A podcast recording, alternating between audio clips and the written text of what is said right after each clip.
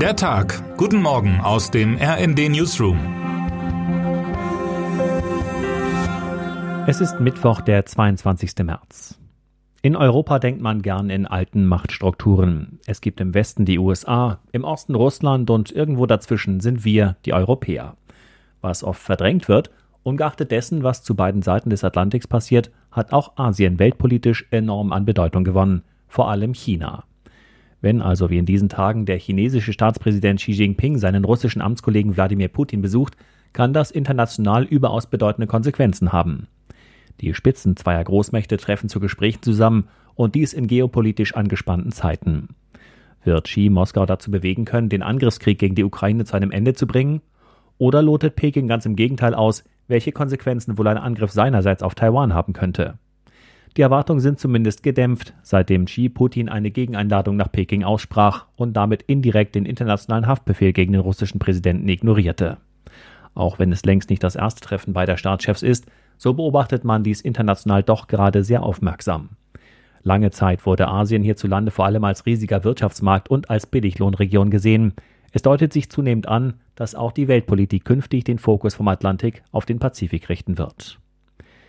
Der dreitägige Besuch von Xi in Moskau demonstriere einmal mehr, wie dringend die EU sich von China unabhängiger machen muss, schreibt RD-Chefredakteurin Eva Quadbeck. Aber über die Strategie dazu herrsche noch nicht einmal in der Bundesregierung Einigkeit.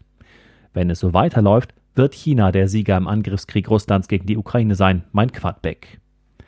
Da kommt der Besuch eines Kabinettsmitglieds aus Deutschland in Taiwan womöglich zur unpassenden Zeit. Bundesforschungsministerin Bettina Stark-Watzinger reiste gestern nach Taipei um dort die Zusammenarbeit beider Länder in der Hightech-Forschung zu intensivieren. Schwerpunkte sollen die Bereiche Halbleiter, Batterien, grüner Wasserstoff und künstliche Intelligenz sein, wie aus einer Vereinbarung hervorgeht, die beide Seiten unterzeichneten.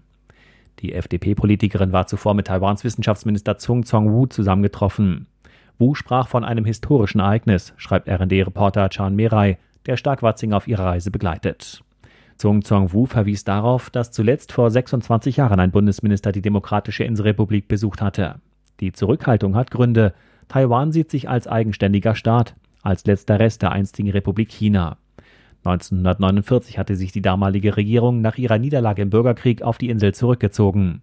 Die heutige Volksrepublik China hingegen wertet die Konsequenz aus den Ereignissen von damals ganz anders. Sie sieht Taiwan als Teil ihres Staatsgebietes an. Dieser Konflikt verlief über Jahrzehnte mehr oder weniger im Hintergrund und wäre weltpolitisch womöglich nur noch eine Fußnote, wenn nicht Taiwan längst eine entscheidende Rolle in der Weltwirtschaft spielen würde. Das Land produziert gut 90 Prozent der für so ziemlich alle technischen Geräte weltweit besonders wichtigen Nanohalbleiter. Ein Einmarsch Chinas nach Taiwan hätte verheerende Auswirkungen auf die Weltwirtschaft. Ungeachtet dessen tritt auch die einstige Großmacht Japan verstärkt auf die weltpolitische Bühne und bezieht klar Position. Der japanische Ministerpräsident Fumio Kishida reiste gestern überraschend nach Kiew, um dem Land seine Unterstützung im Kampf gegen Russland zuzusichern. Er traf mit dem ukrainischen Präsidenten Volodymyr Zelensky zusammen. Kishida war der einzige Regierungschef der G7-Staaten, der die Ukraine bisher noch nicht besucht hatte. Aus historischen Gründen liefert Japan keine Waffen in Krisenregionen, unterstützt Kiew jedoch seit längerem auf andere Weise. Die mit dem Besuch um den Globus gehende Botschaft sei klar, schreibt RD-Chefautor Matthias Koch, Russland hat nicht nur die NATO gegen sich, sondern auch Japan, eine Wirtschafts- und Technologiemacht, mit der nicht zu spaßen ist. Termine des Tages. Brexit Reloaded. Das britische Unterhaus stimmt heute über die neuen Brexit-Regeln für Nordirland ab. London und Brüssel haben sich kürzlich darauf verständigt, noch aber fehlt das offizielle Votum des Parlaments.